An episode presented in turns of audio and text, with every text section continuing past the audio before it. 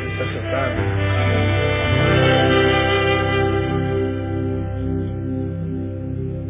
Abra a tua Bíblia em Apocalipse capítulo 3. Todos sabemos que o livro de Apocalipse é um livro escatológico, fala a respeito das últimas coisas. E ele começa com, com Jesus mandando, através de João, uma carta às sete igrejas que haviam na Ásia naquela ocasião. Curiosamente, nenhuma daquelas igrejas existe mais. Nenhuma delas. E a inexistência das igrejas da Ásia é um convite a que façamos uma leitura correta a respeito de as portas do inferno não prevalecerão contra ela. Em Mateus, Jesus diz que as portas do inferno não prevalecem contra a igreja. E Apocalipse revela uma realidade de que aquelas igrejas já não existem mais. Então, a, a exegese de as portas do inferno não prevalecem contra ela precisa ser feita de forma correta é a leitura de Mateus capítulo 16 também, e a começar pela realidade de que as portas do inferno não prevalecem contra a igreja, não tem a ver com isso aqui que a gente vive congregacionalmente, não tem a ver com geografia. Essa igreja nossa existe há 50 anos, esse é o ano do nosso jubileu. Vamos começar a falar de jubileu a partir de 1 de abril, no início do nosso ano eclesiástico.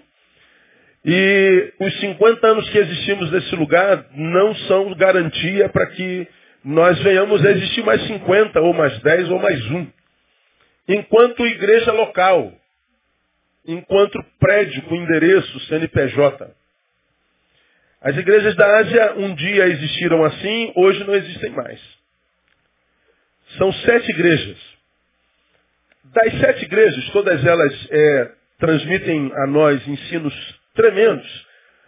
Mas qualquer um que me, me acompanha, me ouve, sabe que a igreja que mais fala comigo é a igreja de Sardes.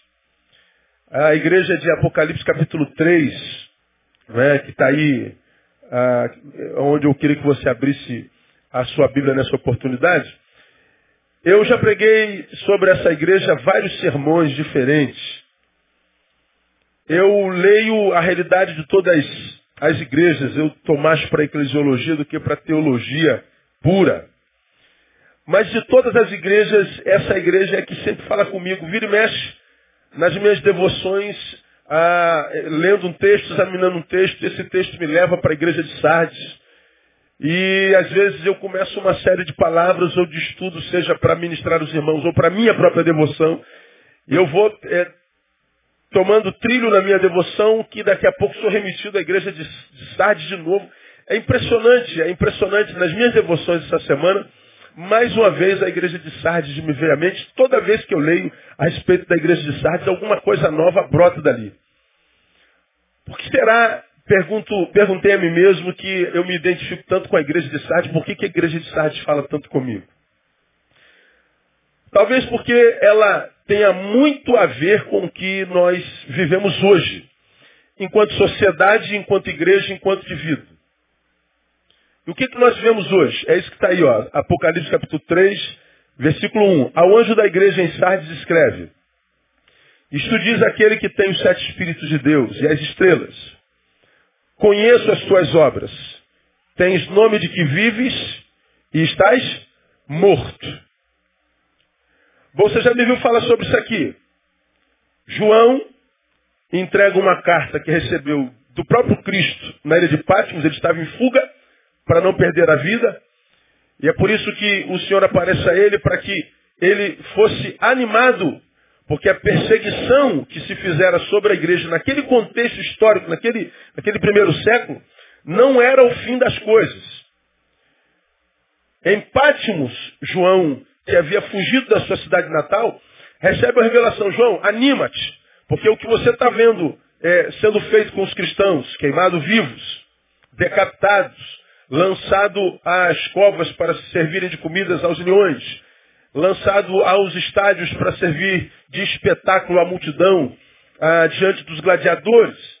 Os cristãos estavam sendo dizimados, João foge para escapar com a vida. O Senhor aparece e diz assim, João, não é o fim, é o início. Eu vou começar a revelar a você como é que vai ser o fim. Então ele revela Apocalipse. E ele começa enviando uma carta às igrejas.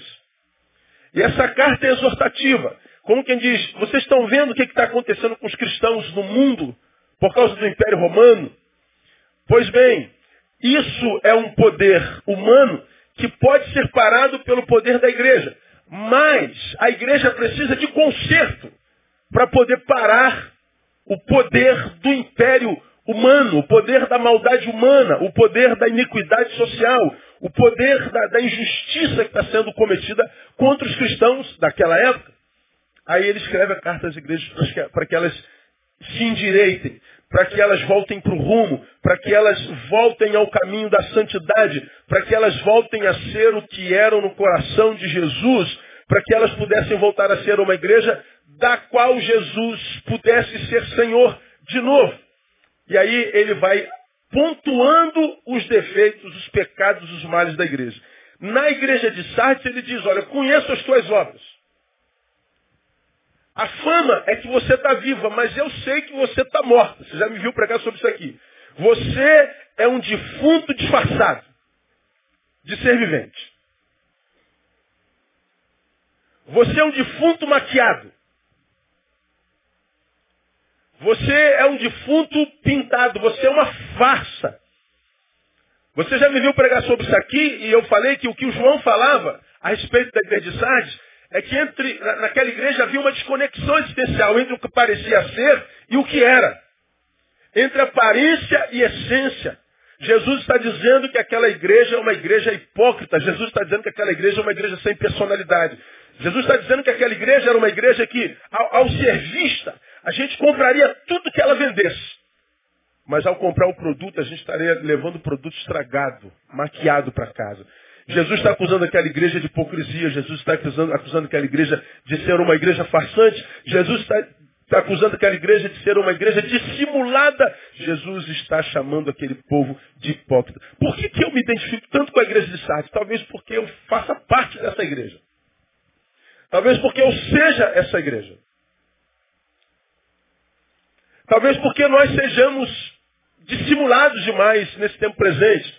Talvez porque nós, nesse tempo presente, sejamos hipócritas demais. Talvez porque nesse tempo presente a gente esteja diante da, da, da imagem mais bonita da, da humanidade, mas a despeito dessa imagem linda que a gente vê e que dá vontade de comprar, tocar, degustar, a essência é a mais podre, a mais nojenta, a mais degradante, a mais vergonhosa, a mais tétrica, a mais longe de Deus, talvez, que já tenha pisado nessa sociedade. Nós vivemos, enquanto igreja, enquanto sociedade, essa desconexão existencial entre o que parece ser e o que é.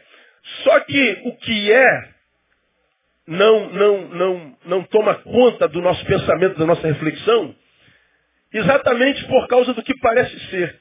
A gente está diante de tanta beleza nesse tempo presente, tanta beleza, mas tanta beleza, que a gente não acredita que a deteorização a respeito da qual a gente fala seja uma realidade. Não é possível que esteja tão ruim assim, pastor. O senhor é muito pessimista. A sociedade não é tão má desse jeito, não é tão ruim desse jeito. Nós não estamos, enquanto sociedade, é, é, regredindo, não. Nós não estamos, enquanto sociedade, nos depauperando. Nós não estamos, enquanto sociedade, é, involuindo. Não, veja, Então, esse que é, o, é, é nisso que eu acho que Satanás tem vencido essa sociedade. Ele nos insta a investir tanto na aparência, que a gente não acredita que uma coisa tão bela seja uma coisa tão ruim, tão podre. A gente vê tanta beleza com os nossos olhos. O que parece ser é tão contundente diante dos nossos olhos. O que parece ser é tão, é tão, tão, tão, tão forte que a gente duvida de que aquela imagem tem a ver com a essência que está por trás dela. Um exemplo é o carnaval, né? Você vai para a escola de samba. E não há como não admitir que é uma das grandes produções e mais belas produções culturais da humanidade. Está entre as coisas mais lindas do mundo. O mundo inteiro volta para o Brasil para ver um filho de escola de samba. Ninguém pode dizer que aquilo é, é lindo, que aquilo é belo, que aquilo é maravilhoso, que não dá vontade de ver, de fotografar em todas as instâncias. A arte vista culturalmente, aquela, aquela, aquela, aquela festa vista culturalmente, é coisa mais, mais linda do mundo. Linda.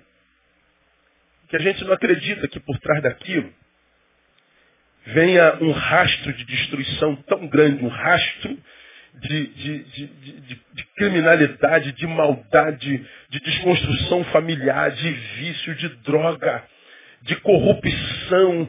A, a, a gente não acredita que aquela coisa tão linda seja ou possa ser tão maligno, possa ser tão degradante, possa ser tão destrutivo, tão mortal. É exagero das partes de vocês evangélicos. Não pode ser tão ruim porque é tão bonito. Bom, você pega na semana que vem e veja quantas mortes, quantas overdoses, pega quantos lares destruídos. Estava vendo uma reportagem ontem de manhã, um cara que vai desfilar numa determinada escola, e ele mora no lote 15, lá pro lado de Nova Iguaçu, Belfor Roxo. Cadê o cara que mora aí lá? É lá mesmo. Lote 15 é onde, sabe? Nosso guitarrista mora em Morragudo. Até chegar na agudeza do morro, tu já chegou em casa três dias, você ter uma ideia. Não perde um culto.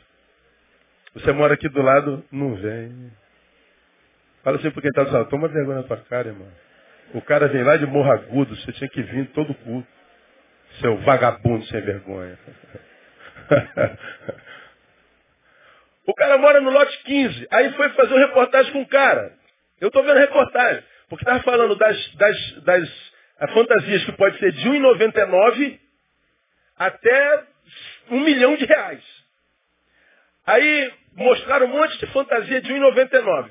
Agora nós vamos mostrar uma fantasia para vocês que custa 50 mil reais. Eles entraram e foram para Morragudo. Eu falei, pô, cara que fez uma fantasia de 50 mil reais mora em Morragudo. Morragudo não é, lote 15. Em Morragudo pode, pode morar, esse cara pode fazer uma fantasia de 50 mil, né? Recebe aí, irmão, recebe aí. Se tiver 50 mil, não faça fantasia, irmão. Você vai casar agora, mobília casa, né? Faz isso. Então, a, os caras estão indo para Morragudo. Eu falei, por quem é que faz uma, uma Morragudo aí? Pô. O cara está indo para lote 15 fazer uma fantasia de 50 mil lá. Aí o cara chega, chega na casa do cara, irmão. A casa do cara não vale 50 mil reais. Mas aí começa a entrevistar o cara e fala que é pena de pavão não sei das quantas, pena de, de, de, de não sei que passarinho não sei das quantas, e pluma não sei de quem, e, e, e, e paetê não sei da onde, do, do, Egito, que não sei o quê, papapá, quanto é que custou a tua fantasia? 58 mil reais. Junto o ano todinho para esse dia. Foi eu estava vendo a casa do cara, cheio de mofo. Eu estava vendo a geografia do cara. Naquela casa certamente tem uma família. Aí eu fico pensando, para ostentar a beleza de 50 mil reais por uma hora e meia, passa-se necessidade o ano inteiro. Para se ostentar beleza de 50 mil reais, no período de desfile, passa-se privações o ano inteiro. Essa beleza não pode ser uma beleza que Deus aplauda. Ontem peguei o voo de 7 horas, fui ministrar em São Paulo, ministrei às 10. Voltei no voo de meio-dia e 55. Eu falei, caramba, é sábado de carnaval. Muita gente deve estar saindo do Rio de Janeiro para eu estar 7 horas. No, meu voo é 7, tem que estar 6 no aeroporto, sai 5 de casa. Eu falei, pô, se eu for de carro eu não chego. Eu vou de moto, vou botar a mochila na escola, eu vou de moto, deixo no, aeroporto e volto. Quando eu volto, né, meu voo atraso, chego umas duas horas, Aí eu falei, pô, eu não vou pela Brasil, nem pela, a, a, pela pelo centro da cidade e tal, eu vou, vou, dar a volta pela Barra. Aí fui pela, pela Zona Sul, estava no Santos Dumont ainda por cima, não era, não era Galeão, era Santos Dumont. Centro da cidade, Botafogo, Flamengo, Copacabana, uh, Ipanema, Leblon. Pô, eu tô vindo bem, rapaz, quando, quando eu desço a Niemeyer. Aí a gente para na Niemeyer. E vem aquela multidão vindo a pé de lá para cá, uma multidão vindo a pé de lá para cá, os carros param, eu falei, pô, graças a Deus eu estou de moto, vai dar, eu vou passando, vou passando, vou passando, vou passando pelos cantinhos, tal, desço no Internacional, naquele hotel que era um Internacional. Aí quando chego na porta da Rocenta, tudo parado, mas tudo parado, tudo parado. Eu falei, meu Deus, não me deixa ficar parado aqui não, eu preciso chegar em casa, Senhor. E a tendência é só aumentar de gente, aumentar de gente, os carros tudo parados. E aquela multidão, todo mundo com garrafa de cachaça na mão, todo mundo com copo na mão, todo mundo bebendo. E, e, a, e a, uma juventude já tirando roupa, mulherada já de, de, de, bunda de fora. E, e, a briga já comendo do outro lado. E, eu estou ali parando aquele negócio. A energia daquilo ali era tão opressora que eu falei, meu Deus, isso aqui é um barril de pólvora, isso aqui pode explodir a qualquer instante. Falei, Deus, me abre uma brecha, me deixa passar daqui. E aí um, um, chegava, pô, me dá uma carona aí, bro, me dá uma carona aí, me leva até ali. Eu falei, pô, meu camarada, não tem nem, minha moto não tem nem banco de, de, de, de, de carona. Eu só boto o banco de carona na minha moto quando André vai. Sem André, não tem nem. É, minha moto é anti-adultério, entendeu? Não dá para dar carona. Só tem banco quando ela vai. Se ela não vai, onde sem banco. Aquela bendita, aquela moto, o nego se joga em cima da moto. É um negócio. É, mulheres, vocês precisam tomar vergonha na cara. É um negócio feio. E, e me, me, dá uma carona, e a, e a, gente querendo sair, eu com a mochila grande dentro da, da, nas minhas costas, e uma pessoa mexendo a mochila, eu falei, ô oh, brother, segura aí, irmão, tal. Falei, cara, uma, uma opressão terrível. E fui passando aqui, passando ali, passando aqui, passando ali. Depois de umas duas, três horas eu consegui sair Aí subiu elevado, aquela multidão indo a pé para o elevado para a Barra da Tijuca. E, e dentro do, do, túnel jogaram é, tonéis, tonéis, aqueles cones no chão, pararam o trânsito, o motorista tinha que sair. Uma, uma, uma opressão terrível. E, e, e eu andando naquela rua, eu falei assim, meu Deus, que potestades habitam nossa cidade nesses quatro dias de carnaval. Pessoas subindo em cima do ônibus, pessoas passando em cima do carro das pessoas pessoas arrancando o cordão do outro. Um, um, só não percebe os ares. Só não percebe, como eu preguei domingo passado, esse espírito de época. Quem perdeu toda a sensibilidade espiritual. Só que essa percepção de malignidade que produz iniquidade, que produz toda sorte de, de, de, de frutos da carne, é maquiada por uma beleza tão grande que nós ficamos confusos. Essa, essa confusão produzida pelo que parece ser e o que se é, é que, acredito, seja a arma mais contundente do inimigo das nossas vidas para sequestrar a subjetividade de filhos de Deus. Subjetividade essa que foi alcançada um dia pelo Espírito Santo que porque foi alcançada pelo Espírito Santo, foi abençoado com fome por coisas espirituais, por sede de coisas espirituais, mas as coisas espirituais, elas se discernem espiritualmente, elas não são visíveis. A Bíblia diz que as coisas que Deus preparou para aqueles que o amam, o olho não vê, o ouvido não ouve, o coração não sente. Ele está falando que para perceber a gente tem que estar numa dimensão superior. Nós não podemos estar totalmente carnificados. Como eu comecei o culto dessa manhã sem a santificação, sem a qual ninguém verá o Senhor. O Senhor pode aparecer, o Senhor pode falar, o Senhor pode se manifestar, o Senhor pode tocar, mas se não houver em mim santidade, eu não consigo perceber. Eu vou passar desapercebido, eu vou morrer de fome na casa do pão, eu vou morrer de sede dentro da cachoeira, eu vou morrer de solidão no meio da multidão, eu vou viver a incongruência, porque o que Deus preparou para a gente, ah, os olhos não percebem, irmãos. E é porque os olhos não percebem que esse é um tempo onde a percepção dos olhos, a beleza produzida pela carne é tão grande que a gente se esquece da nossa própria identidade e a gente é absorvido pelo carnaval, pela aparência. Vamos, durante quatro dias, ser uma coisa que não tem nada a ver com a nossa essência e perdemos a essência para ser uma coisa que não tem nada a ver conosco em quatro dias. Nós parecemos ser uma coisa e somos outra. Somos uma coisa que não parecemos. Vivemos como viveu a igreja de Sardes essa desconexão existencial. E aí a pergunta que a gente faria para a igreja de Sardes é, essa igreja está viva ou está morta? A fama é de que está viva. Jesus diz que a realidade é que ela está morta. Então, viva ou morta? Bom, ela é uma viva morta. É de tal forma viva, morta, que a despeito de ser morta, Deus escreve uma carta para ela. Deu para entender? E ainda assim escreve para ela. Por quê? De que morte ele está falando? Ele está falando de uma morte que nos alcança antes da biológica chegar. Ele fala de uma morte pela qual a gente passa, que mesmo passando a gente não percebe. E que não tem a ver com a biologia. Ele está falando que antes da morte biológica me alcançar, aquela que me leva para o jardim da saudade, antes dessa morte, eu posso viver outras mortes, que se vivê-las, ainda que não esteja morto biologicamente, para Deus eu estou morto, e porque estou morto eu me torno reprovado por Ele. Jesus fala que Sardes passou por uma morte e nem percebeu, igreja. Jesus fala que a igreja de Sardes passou por uma morte, aos olhos dos homens ela continua viva. Por quê? Porque ela morreu e os homens não perceberam. Ela morreu e a igreja não percebeu.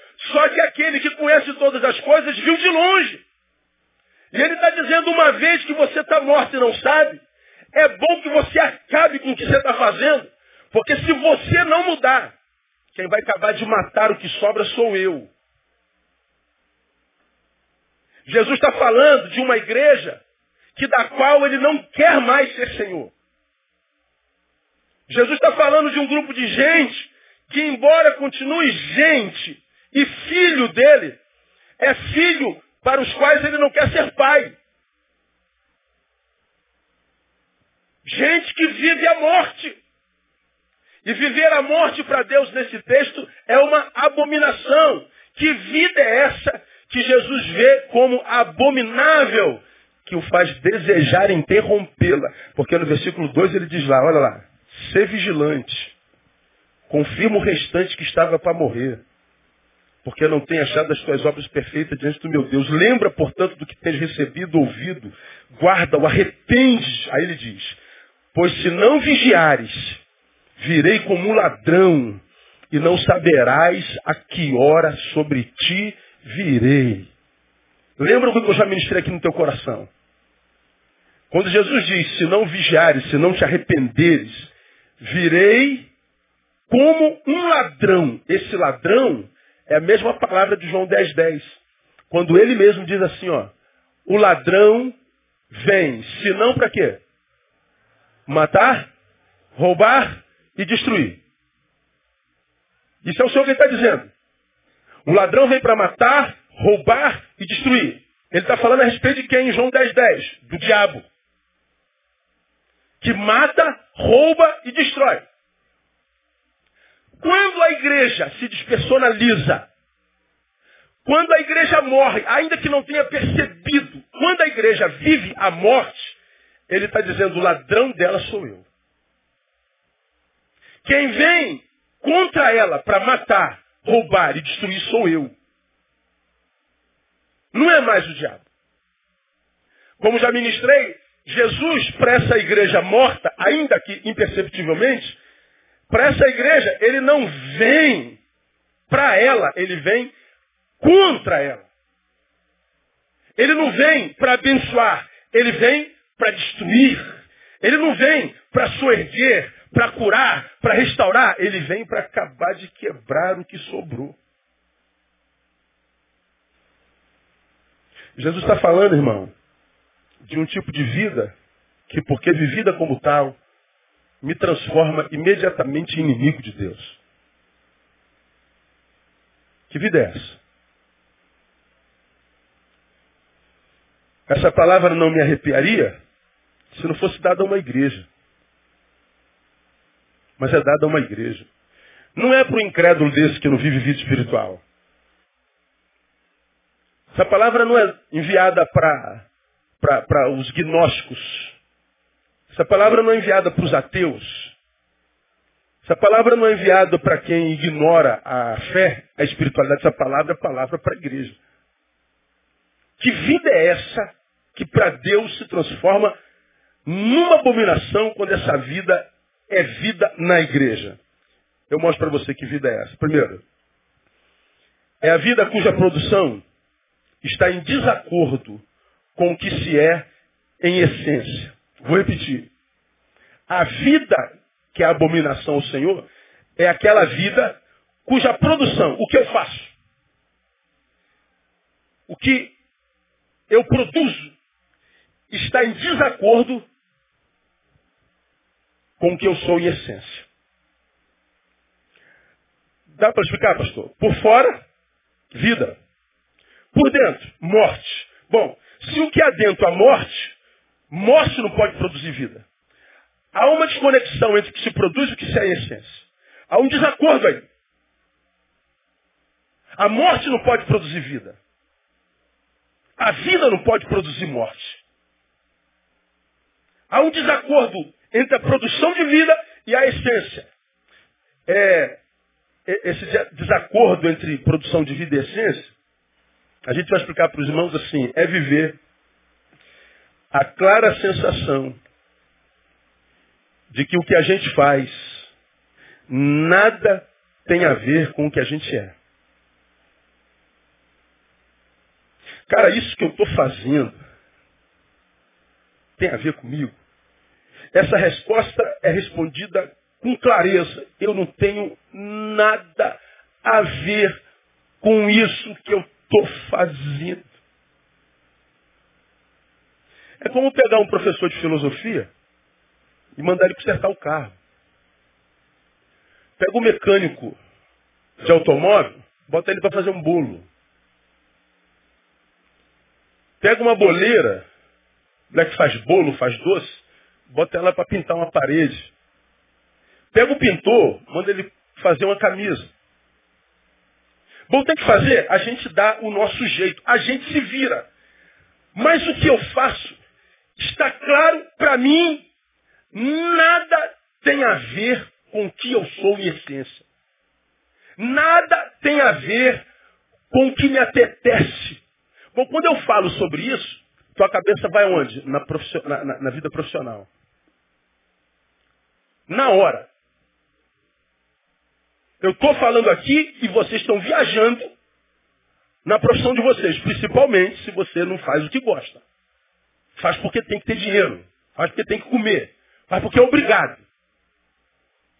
Eu estou aqui falando dessa desconexão entre o que eu me apetece, o que eu sou e o que eu faço. A gente vai lá na profissão. É como me tirar do púlpito e me botar para dar aula de matemática. Eu, eu morreria, cara. Eu, eu, eu, eu piraria. É como tirar o cara que dá aula de matemática e botar esse cara para fazer crochê, ponto X. É crochê? Ponto cruz. Ah, então, a cruz é um X, é só virar de ladinho assim, ela, um pouquinho de boa vontade, ela vira um X. Não é? Deu para entender. Não dá. A, a, a, a, produção não tem a ver com a essência. Nós vamos logo na questão profissional. Você trabalha onde trabalha porque não tem como trabalhar no que gostaria de fazer. Nós temos um irmão na nossa igreja que chegou aqui há, pouco, alguns anos atrás, ele dirigia uma, uma Kombi. Ele fazia transporte escolar. Mas com um potencial enorme. Marcelo está aí? Advogado? Ele dirigia a Kombi. Veio de uma igreja pentecostal dessa chita da vida. E vivia aquela espiritualidade do templo. Do reteté, do óleo do fogo. E ele estava feliz ali. Ele, ele começou a ouvir o que a gente prega aqui. A mente dele foi abrindo. Porque o potencial já estava dentro dele. Ele só não era trabalhado. Quando a mente dele começa a ser desafiada a pensar, a refletir, a raciocinar, a discernir, essa mente começa a expandir, como diz Einstein, né? Uma vez que um, uma mente se expande por uma ideia, ela nunca mais volta ao estado original. Não dá. Ele começou a ouvir palavras contemporâneas, palavras inteligentes, palavras é, pertinentes. A mente dele começou a abrir. É como aconteceu com a maioria de vocês. Vocês começaram a ouvir, aí voltaram para onde vocês eram. Aí já não dava para ouvir mais aquilo, já não, já não alimentava mais. Aí você já começava a questionar tudo. Aí você começou a dizer, não, o problema sou eu, só pode ser. Não, eu que sou o problema. Não, não encaixa mais, a mente expandiu. Porque o, o, potencial de expansão humana é muito grande. Mas se a gente não expande, ela fica do tamanho de um, de um caroço de, de azeitona a vida inteira. Mas se ela começar a expandir, você vai ver que o potencial vai sendo, sendo alimentado em você e você vai ascendendo. Bom, Marcelo começou a dirigir uma, uma, uma Topic. E a primeira vez que a gente conversa, ele diz assim, poxa pastor, eu sou um homem que já tem 30 e poucos anos, estou casado, não sempre sonhei ser advogado. Mas por que não é? Você ainda é novo? Pô, mas você acha que ainda... Pelo amor de Deus, você é garoto ainda, cara. Vai lá. E a gente começou a dar. Rapaz, Marcelo foi fazer a, a, a, a, faculdade dele, passou. Começou a trabalhar de advogado. Começou a ganhar o dinheirinho dele.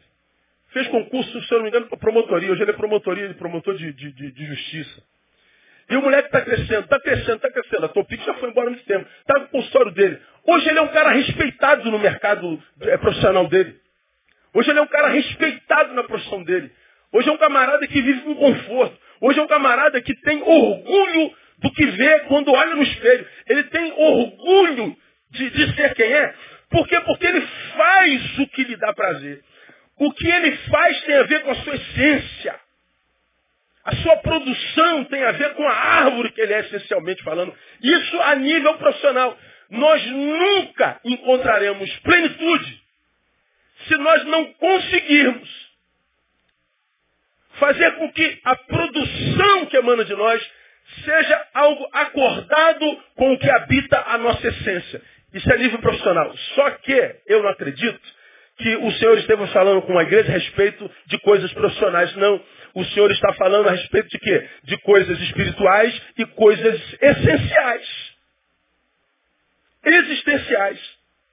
Quando ele fala de produção que não tem a ver com a nossa essência, ele não está falando de profissão, ele está falando de coisas espirituais e existenciais. A gente volta para o carnaval de novo, só para você ter uma ideia. Ah,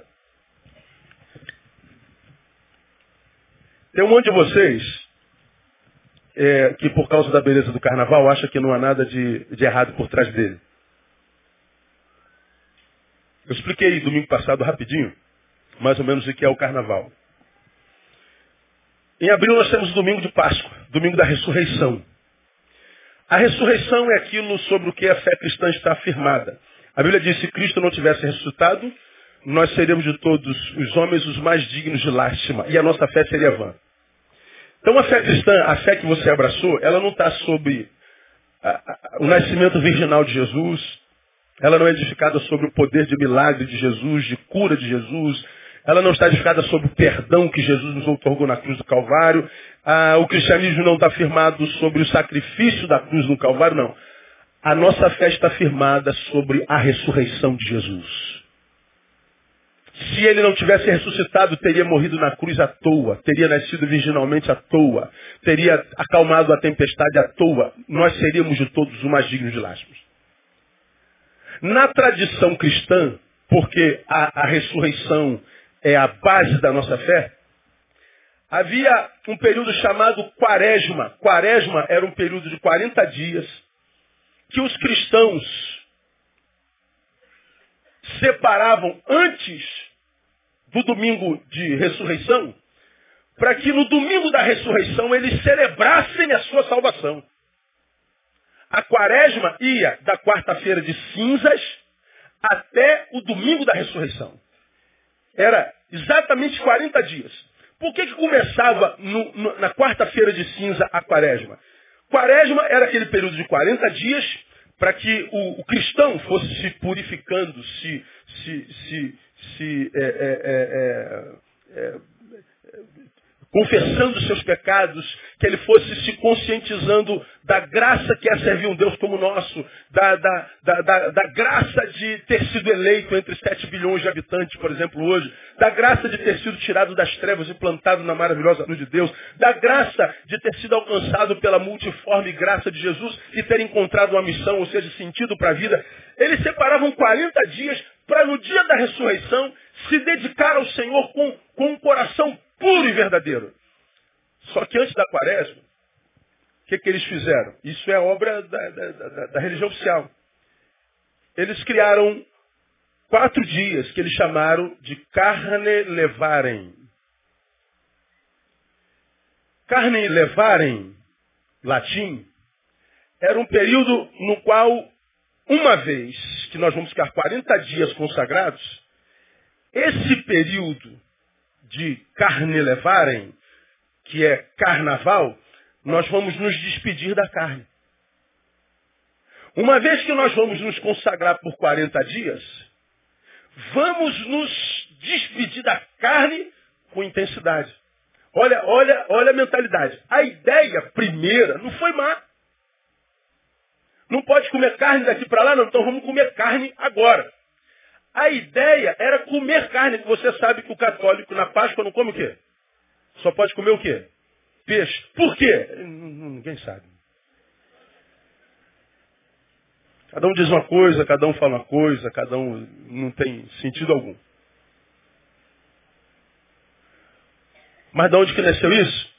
É, dar a Deus a carne não era a carne do boi, a picanha, o patinho, a alcatra, o músculo, o bucho, a rabada, com agrião, batata corada. Não era isso. Dar a Deus a carne era dizer, olha carne, nós estamos nos despedindo de você porque nós vamos nos consagrar ao Senhor. Carne, nós estamos despedindo de você porque nós vamos mergulhar no Espírito. Carne, carne é, é, é a vida carnal. É, é a produção que não deveria haver na vida de um ser espiritual.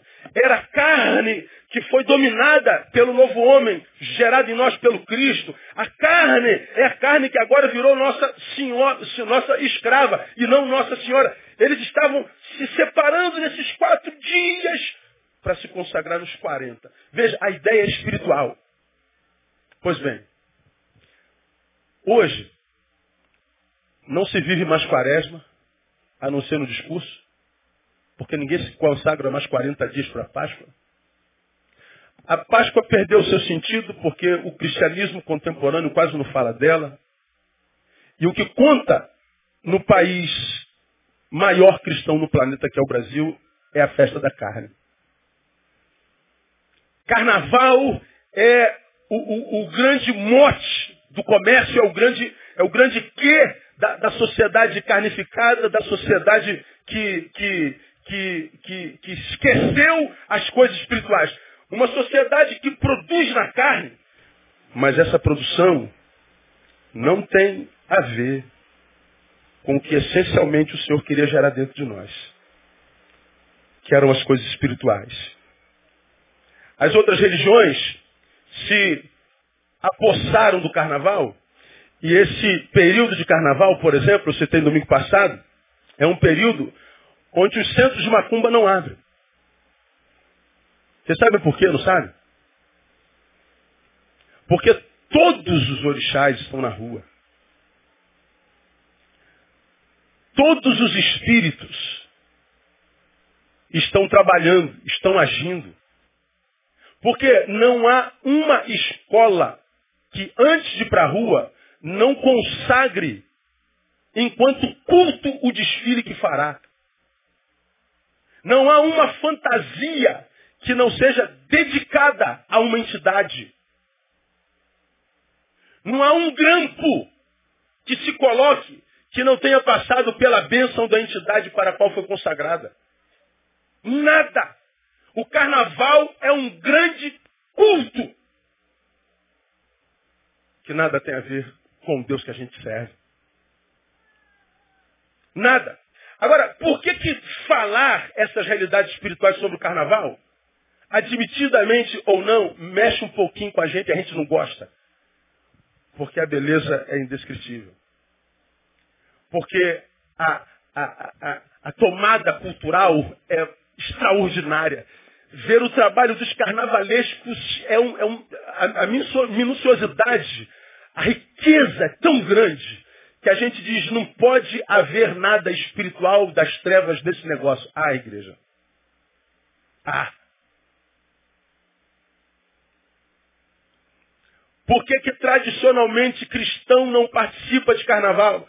Porque não tem a ver com a nossa essência. Essa produção não tem a ver com a nossa essência. Qual é a vida que Jesus abomina? É a vida cuja produção nada tem a ver com a essência. Isso é, é estritamente claro. Porque o que vale para Deus é a essência. Agora, se a essência é uma e a produção é outra, o que o Senhor entende? é que eu não estou trabalhando suficientemente para que a essência dele em mim frutifique de mim para a vida. Ele está dizendo que quando ele gera em nós e nós não frutificamos daquilo, nós estamos desmerecendo a obra que ele mesmo fez no nosso coração. Quando a gente desmerece a obra de Deus no nosso coração, Deus não tem prazer de ser Senhor dessa vida. Eu dou um outro exemplozinho que não tem nada a ver com carnaval. Venho eu de casa para cá hoje de manhã. Troquei meu Kikezinho, comprei um Clio 1.0. E comprei zero. Dei o QQ e, e peguei o outro. Vim eu para cá. Está sem placa. Aí uma vez que meu carro está sem placa, eu estou vendo os sinais e os radares. É, tá rindo de quê? Já sabe o que eu vou falar, não sabe? Sabe por quê? Por causa da essência. Tem o um sinal, não tem? Tem. Vermelhou, tem que fazer o quê? Parar. E do ladinho tem um radarzinho. A gente para, você para.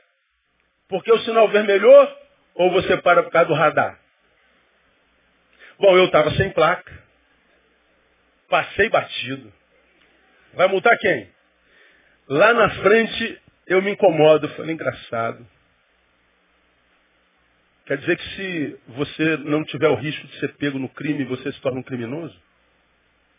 E a gente só se torna um criminoso quando comete o crime? No Evangelho, não. Se eu deitar com uma mulher que não é minha, é adultério. Mas se eu desejar uma mulher que não é minha sem deitar com ela, também é. Porque o adultério não acontece quando eu me deitei na cama, mas quando eu desejei estar lá. Eu não cometo crime quando eu avanço o sinal. Eu cometo crime quando eu desejei e cedi a esse desejo. Quando chegou no outro sinal, a mesma coisa. Pô, cedo, cara, sete e meia da manhã. Ninguém para me pegar, né? Para bater, não tinha perigo nenhum. Vontade de atravessar, eu falei, não, vou parar. Vou parar no sinal porque tem que parar no sinal. Aquele cruzamento era perigoso. A produção do crime em desconexão com o que você é em essência. Você não é um criminoso, então não cometa um crime. Eu dou um outro exemplo. Estados Unidos, já falei sobre isso aqui. Estados Unidos funciona tudo. Os cruzamentos todos têm stop. Tem sinal não. Só nas grandes avenidas. Stop. Por lei, todo cidadão americano que está dirigindo, se tiver stop, pode ser a hora que for, o lugar dentro do condomínio. Você mora num condomínio que tem cruzamento. Se tiver stop, o cara tem que parar as quatro rodas e depois sair. Não pode, como a gente faz, reduz. Não. Tem que parar as quatro rodas, engatar primeiro e sair. Não, não, não, é, não é reduzir a 10 quilômetros. Não, parar, tem que stop, stop, stop. Vem eu de Orlando para West Palm Beach, uns 80, 100 quilômetros, um pouquinho mais, um pouquinho menos. Duas, três horas da manhã, acabou o congresso eu voltando para outra cidade, onde eu me extraria de manhã. Cansado. E vem um cara dirigindo para mim todo sinal. Três horas da manhã não tinha uma, não tinha nem demônio na rua, tinha naquela hora. Ninguém na rua, mas nada, nada, nada, nada. O cara parava no sinal, coisa, no stop, e. Aí no próximo sem sinal. Noite, ninguém na rua. O cara parava e saía. Parava, saía. Entramos no condomínio. A casa que a gente ia dormir era no final do condomínio. No condomínio de stop. Dentro do condomínio ele para. Aí eu não aguentei. Falei, pô, meu irmão. Cara, você está parando desde Orlando, cara. Nós estamos a 100 quilômetros. Cara, de madrugada não tem ninguém. Em todo lugar que você vê estoque, você. Dentro do condomínio, você para, meu. Pô, não, por que você para dentro do condomínio? Ele falou assim, eu paro porque tem que parar, pastor. Está escrito stop. Entendeu? Cara, eu fiquei com uma vergonha. Aí eu falei, pô, desculpa aí, irmão, você está certo. Errado sou eu. E eu tenho que pensar igual você. Eu não faço porque tem gente vigiando, porque tem gente mandando. Eu faço por causa da essência. Está tá entendendo o que eu estou te falando, irmão meu, não? Porque se a minha produção não tiver com a minha essência, cara, o Senhor está dizendo, eu não quero ser teu Senhor. Eu não quero ser teu Deus. Eu prefiro que você inexista do que existir desse jeito para mim. É o que ele está falando para a igreja de Éfeso. Uma igreja que, que, que, que já foi viva e produziu vida, mas morreu por alguma razão, morreu, perdeu a essência e continua produzindo algo que parecia vida. Era uma hipocrisia. Ele está dizendo, ainda que essa vida aparente abençoe alguém, o que está abençoando esse alguém é uma mentira. E ainda que abençoe alguém porque é mentira, eu prefiro que você morra.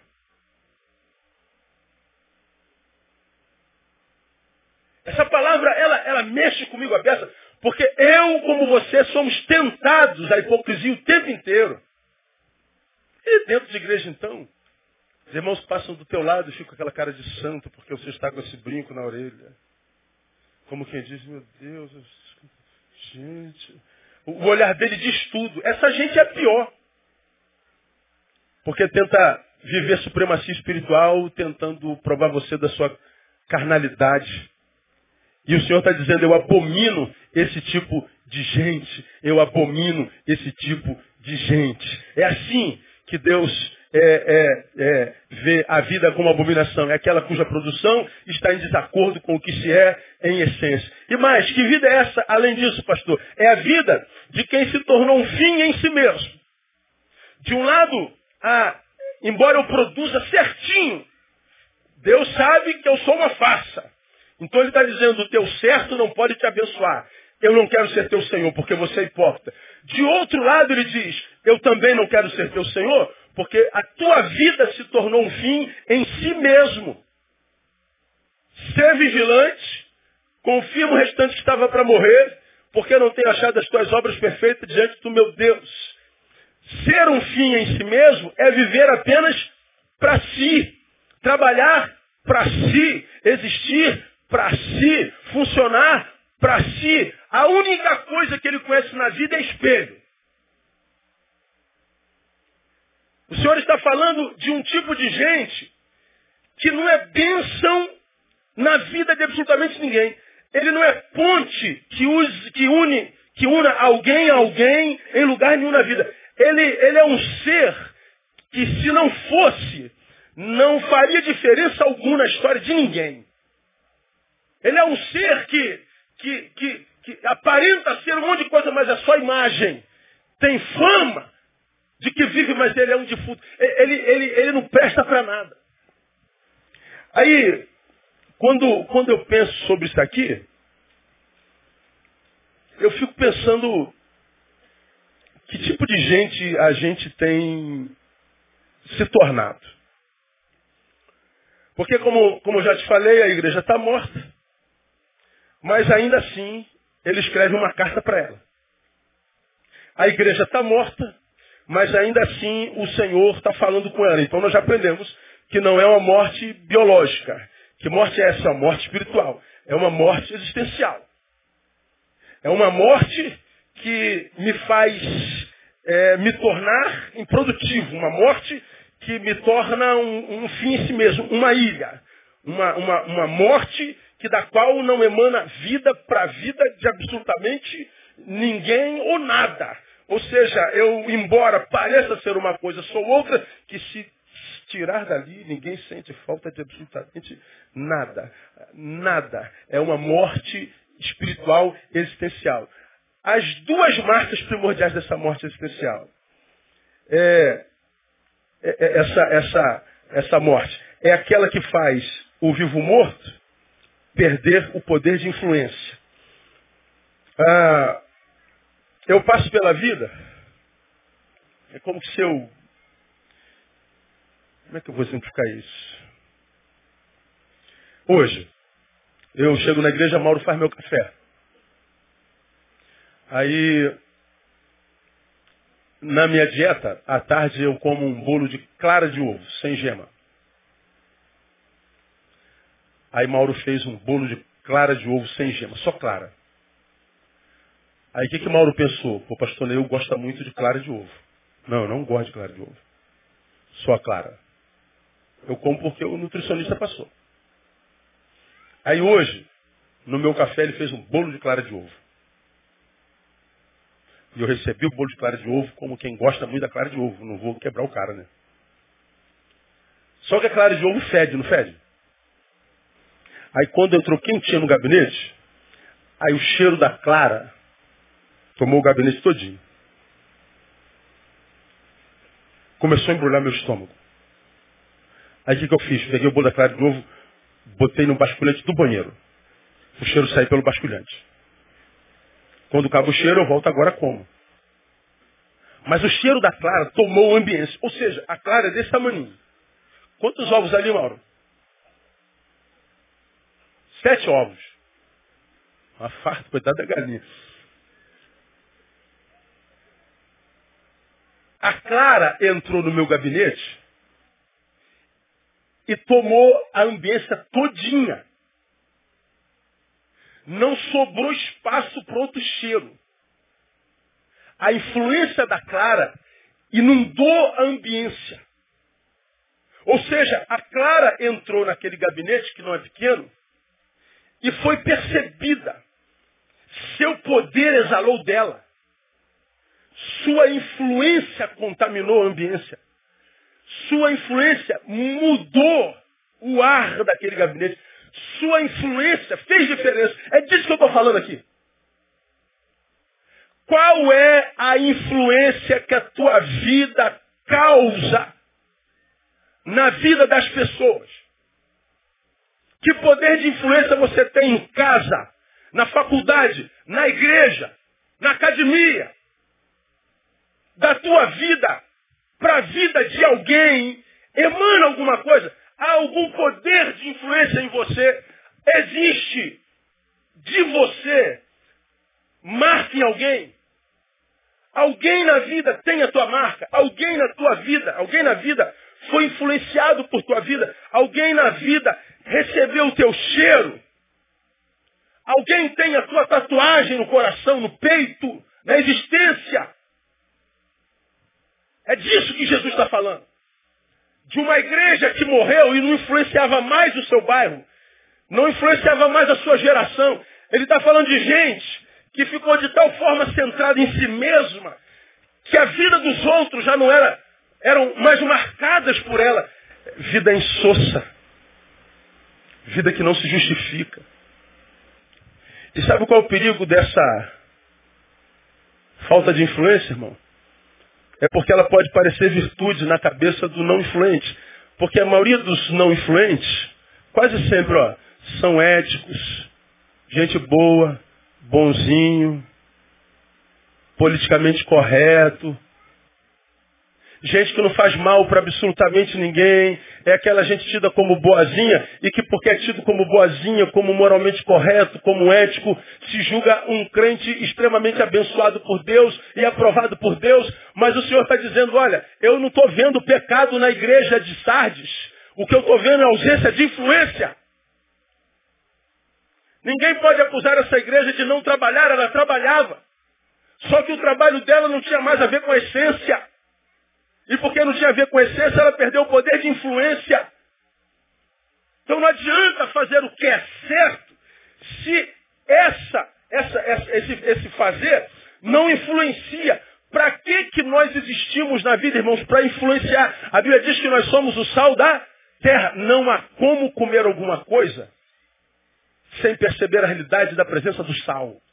E mais, quando se come a mesma coisa o sal não está lá, a primeira ausência notada é a do sal. Você pode comer a carne mais gostosa. O que você mais gosta? Picanha mal passada. Ensanguentada. Com gordura.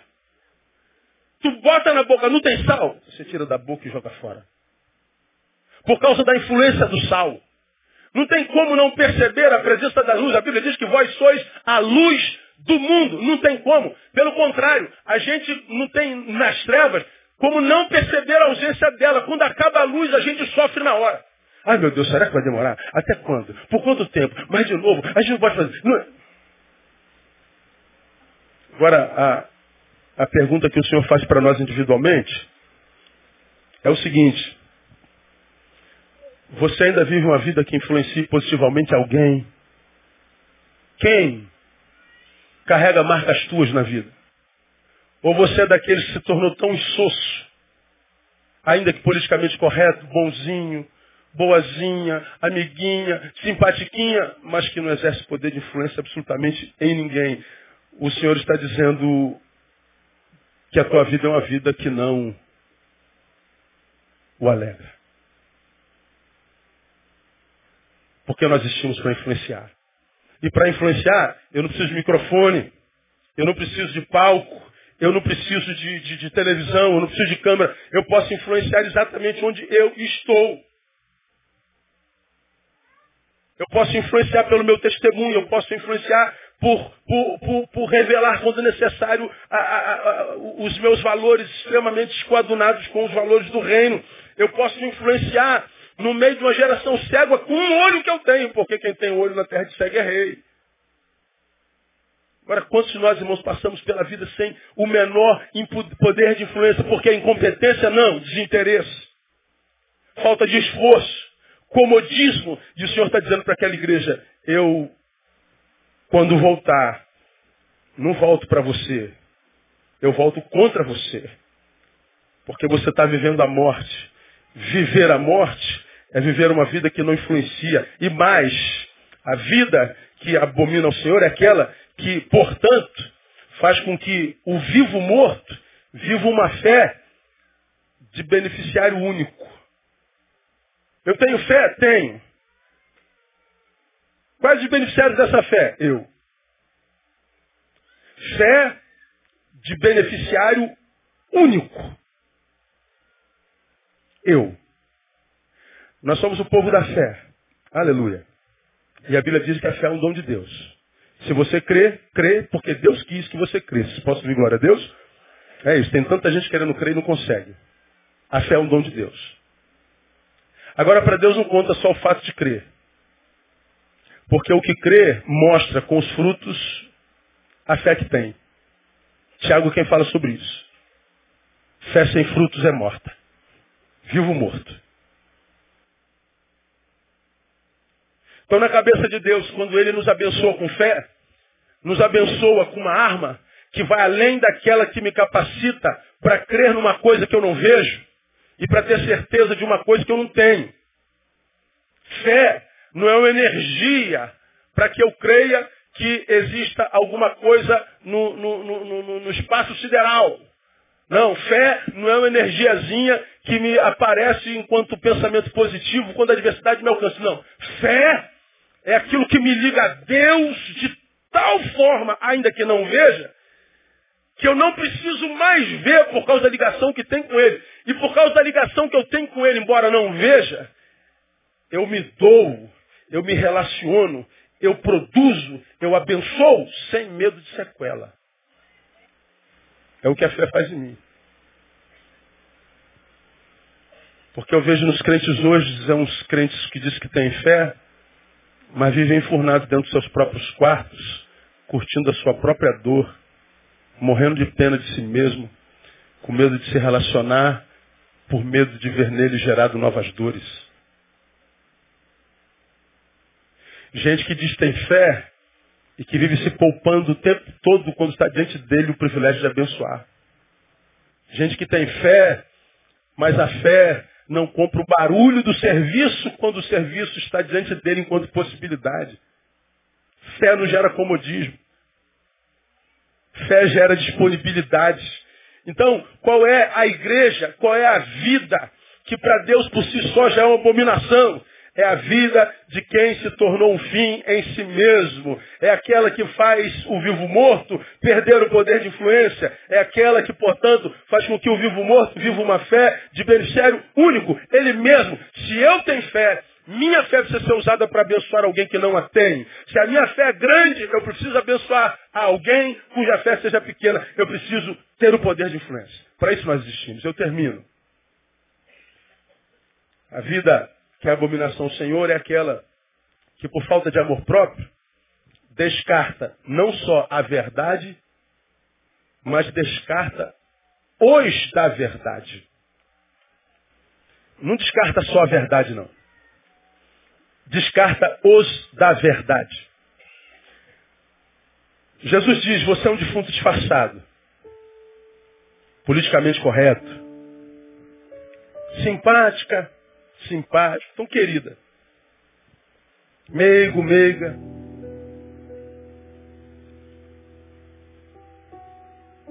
Canta bem. Mas você perdeu o poder de influência totalmente. Ainda acha que tem fé.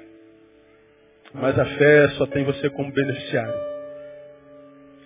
Quem te vê de fora diz que crente exemplar não faz mal absolutamente ninguém, Deus deve ter muito orgulho de ser seu pai. É, essa palavra está desconstruindo tudo isso.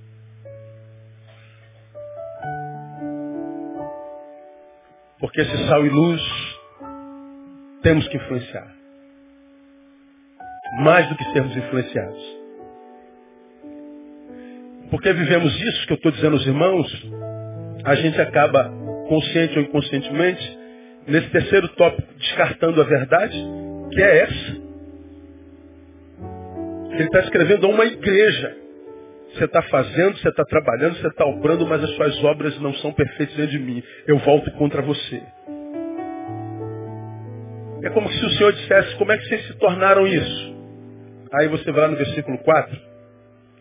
Diz assim, mas também tens em Sardes algumas pessoas que não se contaminaram não contaminaram suas vestes, e por causa disso comigo andarão vestidos de branco, porquanto são dignas. Ele fala de algumas que não se contaminaram.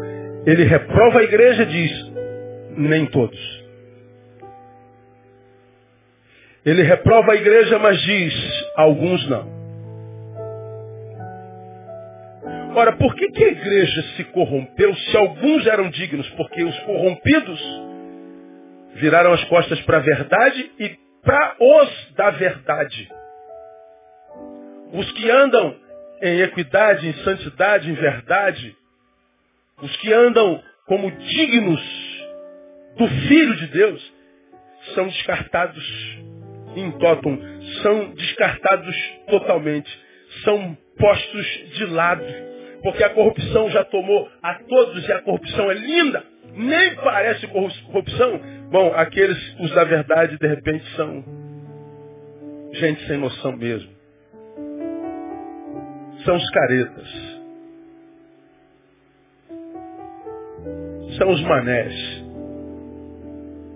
O que todo mundo está fazendo aí? Ó? Que mal há nisso? O que que tem? Pois é. Por falta de amor próprio, descarta a verdade e os da verdade. Porque, irmão, por mais que nós nos corrompamos, sempre fica um foco de luz dentro da gente. Tem sempre um, um, uma vírgulazinha do Espírito Santo dizendo, não, não, não, Neil. João, João, sai daí. Maria, Marta, Carla, sai daí.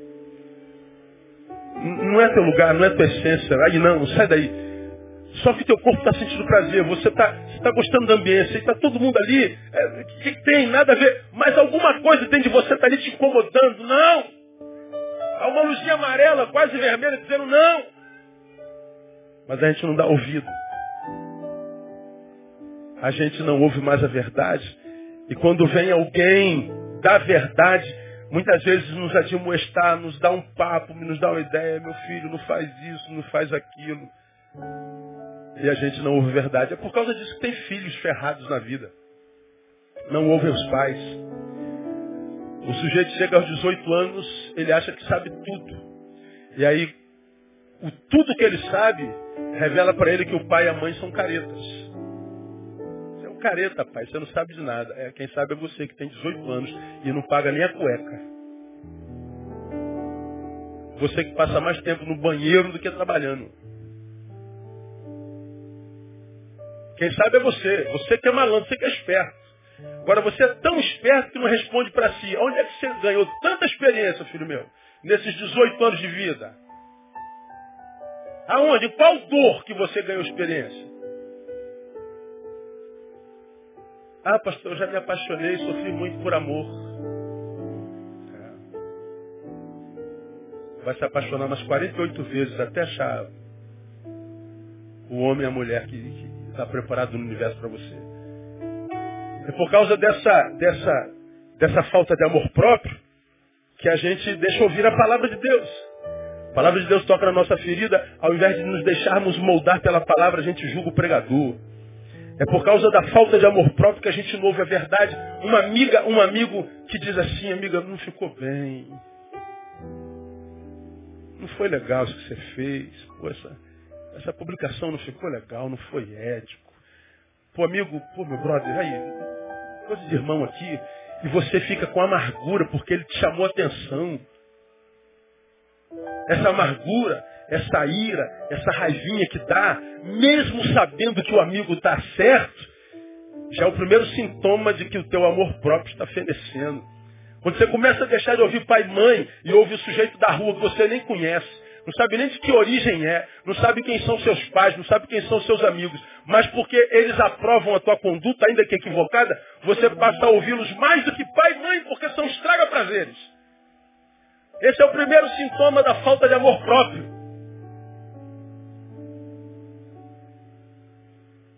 E é por causa da falta de amor próprio que a gente vê gente se deformando da qualidade de filho de Deus para filho adotivo do diabo.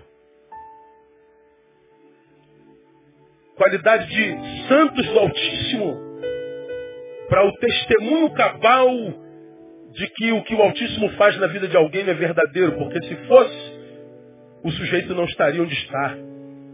São pessoas que vão desconstruindo no outro o direito de crer por causa do mau testemunho. Agora, se assim for na nossa vida, irmão, o Senhor está dizendo, olha, eu não quero ser teu Senhor, não. prefiro não ter servo do que ter um servo hipócrita. Eu prefiro não ter um parceiro do que um parceiro que me envergonhe. Eu prefiro que essa igreja cabe do que essa igreja fique desconstruindo na geração ou no lugar onde ela está plantada a verdade do Evangelho. O Senhor diz, arrepende-te, se não virei sobre ti como um ladrão, e não saberás a que hora sobre ti virei. Porque ele diz, é só o que vencer. Esse será vestido de vestes brancas de maneira nenhuma arriscarei o seu nome no livro da vida. Antes, confessarei o seu nome diante do meu Pai, diante dos anjos. Quem tem ouvidos, ouça o que o Espírito diz às igrejas. Por que, que ele termina as cartas assim? Você já me ouviu falar. Porque ele sabia que no tempo do fim, uma das maiores dificuldades daquela geração seria a escuta espiritual. No livro de, de, de Apocalipse, se eu não me engano, tem 13 ou 14 vezes quem tem ouvidos, ouça. Quem tem ouvidos, ouça. Quem tem ouvidos, ouça. Se você ainda tem, ouça. Se você tem ouvido, ouça. Porque nem todos teriam ouvidos. A escuta espiritual já não seria mais uma realidade. Por isso o Senhor diz à igreja, quem tem ouvidos, ouça. Ouça. E eu digo para você, se tem ouvido, ouça essa palavra.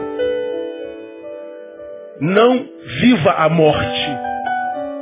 Não viva essa desconexão entre o que há dentro e o que há fora. Viva a, a essência do Evangelho no Evangelho. E ainda que todos se deformem, trabalhe para ser minoria sempre. Porque a esses que vencerem, esses não terão nome riscado. Esses serão vestidos de branco. Esses andarão com o Senhor. Esses terão parceria de Deus. De modo que nem o abandono da maioria será poderoso o suficiente para desqualificar a vida desse servo. Que nós sejamos essa igreja, irmão. Essa igreja que vence. Essa igreja que não perca o poder de influência. Essa igreja que tem fé, mas que através da qual muita gente seja abençoada. Essa igreja que não seja só uma igreja certinha, quadradinha, doutrinadazinha, evangélicazinha, mas sem poder de transformação. Eu prefiro os doidos. Eu prefiro os que não parecem ser. Eu prefiro aqueles que não estão nem aí para a sua imagem. Eu prefiro aqueles que não estão nem aí para o que dizem dele. Eu prefiro aqueles que não estão nem aí ah, ah, com a forma como ele adora. Eu estou aí para aquele que diz que ama o Senhor e por causa desse amor vai servir independente das circunstâncias e vai exercer poder de influência na sua geração, no nome de Jesus. Que venham os loucos, que influenciem. Abaixo os mauricinhos, escandalizáveis, magoáveis, mas que não influenciam absolutamente nada nem ninguém. Nós não vivemos para nós, vivemos para Deus. E porque vivemos a Deus, Deus nos doa ao próximo, como você já aprendeu. Ele escolheu ser amado no próximo. Que Ele nos abençoe, que Ele nos dê essa graça. Vamos aplaudir.